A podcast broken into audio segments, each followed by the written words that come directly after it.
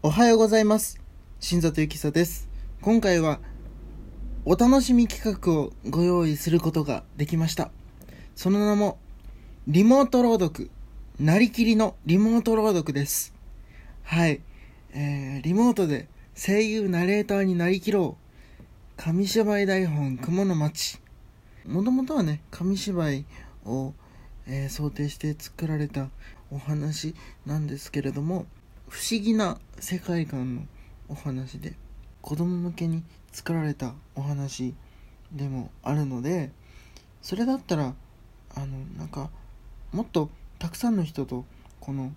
なんていうかなお話を通じてねあの何か楽しむっていう企画にできないかなと思って。で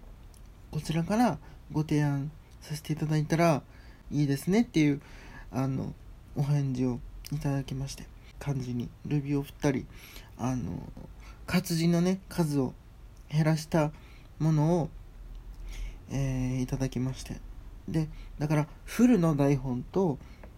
活字を減らした台本を2種類いただきましてだから3ついただきまして。でその台本も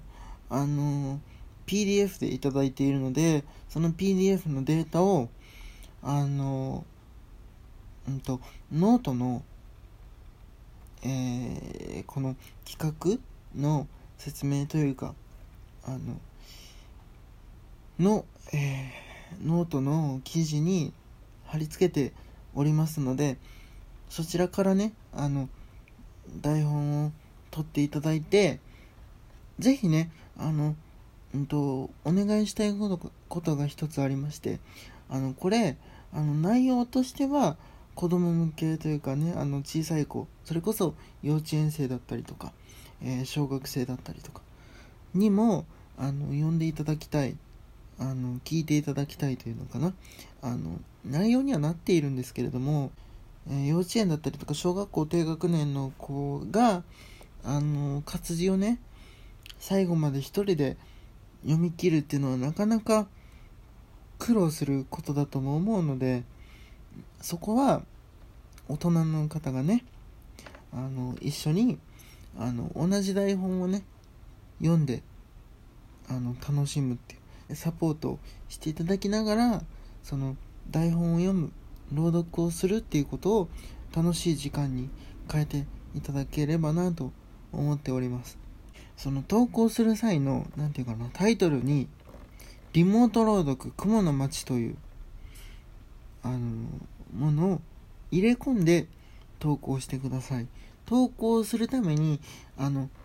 事前にね録音をしてその録音をしたやつを投稿してでその他の人が投稿したものも聞いてっていうこの三段構えであのこの企画をねあの楽しんでいただければなと、えー思っております。で投稿しろというならプラットフォームを一つ決めなきゃいけないなと思いましてどこがいいかなっていろいろ考えたんですよ。ツイキャスでやった方がいいのかなどこがいいのかなっていろいろ考えた結果レックというプラットフォームであのやることにしました。とりあえず今回は音声プラットフォームサービスレックは、えー外部で録音したものつまりあの別であの録音した音声を、えー投稿することもできるしこのアプリから直接あの効果音とかつけながら投稿を楽しむっていう機能もあってそのなんていうのかな投稿する方法に縛りがないプラットフォーム。もう一つの魅力は4人までなら同時にねオンラインでつないでそれこそリモートであの4人でね役割を登場するキャラクターの役割を分担してあのなりきって朗読するっていうこともできるのでなかなかね友達と直接会って笑い合うっていうこと難しい状況ですけれどもあのリモートでねあのつないでこの企画を通して久しぶりに友達と会話をするっていうのも